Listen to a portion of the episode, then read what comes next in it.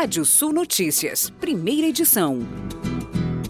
Puxado mais uma vez pela alta da gasolina, o IPCA, considerado a inflação oficial do país, ficou em 0,95% em outubro, após ter registrado taxa de 1,25% em outubro, segundo os dados divulgados pelo IBGE. Apesar de ter desacelerado na comparação com a inflação de outubro, foi a maior variação para o mês de novembro desde 2015.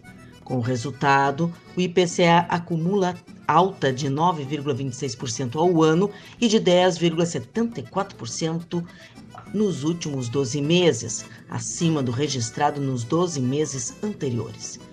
Trata-se do maior índice para um intervalo de um ano desde novembro de 2003, quando a taxa foi de 11,02%. E o 13º salário costumava ser utilizado para gastos típicos de final de ano, como presentes e viagens, mas está cada vez mais reservado para quitar dívidas e contas em atraso. Neste final de 2021, uma pesquisa realizada pela empresa de recuperação de crédito Intervalor revelou que o 13º deve ser usado para pagar dívidas de cerca de 77% dos inadimplentes mas nem todos têm acesso ao recurso. O levantamento revelou ainda que menos da metade dos devedores possuem direito ao 13º salário. 55% deles são autônomos, donos de pequenos negócios ou desempregados. O governo do Paraná trabalha em um projeto de lei que já foi enviado à Assembleia Legislativa do Estado para que seja criado um vale alimentação de 600 reais para os policiais. O projeto prevê que esses recursos, da ordem de 150 milhões de reais ao ano, viriam do aumento de impostos dos cigarros vendidos no Paraná. A medida é alvo de críticas por ter como possível efeito colateral o aumento do consumo de cigarros contrabandeados do Paraguai, que são mais baratos justamente por não pagar impostos algum ao Estado.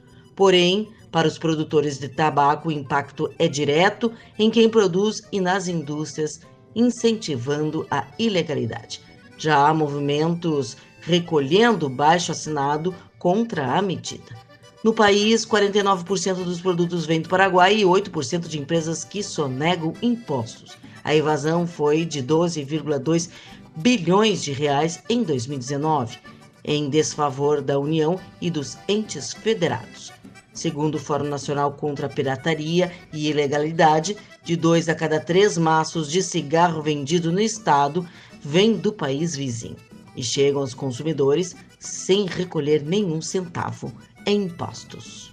Atendimento a pedido da Confederação da Agricultura e Pecuária do Brasil, o Conselho Nacional de Política Fazendária, o CONFAS, formado pelos secretários de Fazenda dos 26 estados e Distrito Federal, publicou o convênio ICMS número 214. A medida permite que os estados do Rio Grande do Sul e Espírito Santo tenham também isenção do imposto sobre circulação de mercadoria e serviços, o ICMS, nas vendas com equipamentos de irrigação. Com a nova determinação, agora são nove estados que contam com o benefício: Acre, Alagoas, Espírito Santo, Mato Grosso, Pará, Paraná, Rio Grande do Sul, Rondônia e Santa Catarina.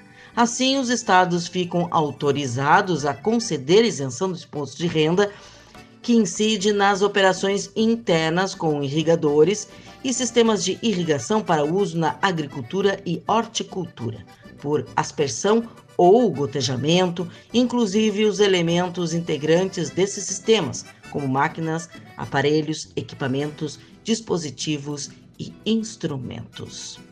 De forma inédita e com base em um dos maiores bancos de dados disponíveis sobre florestas tropicais no mundo, estudo publicado na revista Science mostra que a regeneração florestal recupera cerca de 80% do estoque de carbono, da fertilidade do solo e da diversidade de florestas em até 20 anos.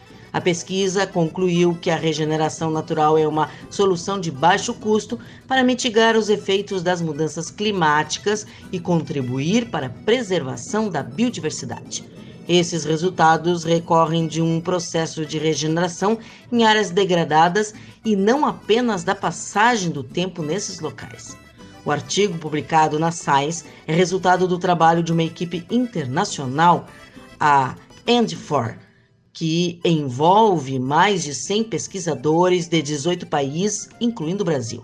A END4 é coordenada pelos professores Lawrence Porters, autor correspondente do artigo, Bonder Masha, Van der Sande, todos da Van Renayren University, e Catarina Jakova, da Universidade Federal de Santa Catarina. E vamos aos destaques do portal Rádio Sul. Segundo o Simpósio Gaúcho de Direito Agrário e Agronegócio, é realizado na Farsul. Seminário de Comunicação da FAMURS aborda uso de redes sociais, legislação e relacionamento. Você pode ler mais notícias no portal Rádio Sul. Pode ouvir esse boletim no seu agregador favorito de podcast.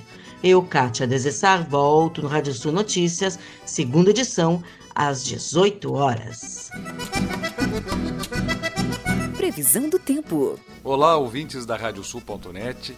Previsão de chuva em todo o estado nesta terça-feira, maiores volumes entre a manhã e a tarde em áreas isoladas do noroeste e norte do estado. Pode chover forte na região metropolitana com acumulados variáveis entre 50 a 100 milímetros dia, segundo a Defesa Civil do Rio Grande do Sul. Alerta para granizo e ventos fortes em áreas isoladas da região e também do interior. Quarta-feira, nebulosidade de chuva fraca em pontos do leste, norte, instável em grande parte das áreas e com aberturas na fronteira oeste. Temperaturas entre 24 e 32 graus em Lajeado nessa quarta-feira, 21 e 36 em Uruguaiana, faz entre 19 e 25 em Bagé, 22 e 32 em Cruz Alta, mínima 19, máxima 27 em Caxias do Sul, temperaturas entre 22 e 31 graus em Porto Alegre.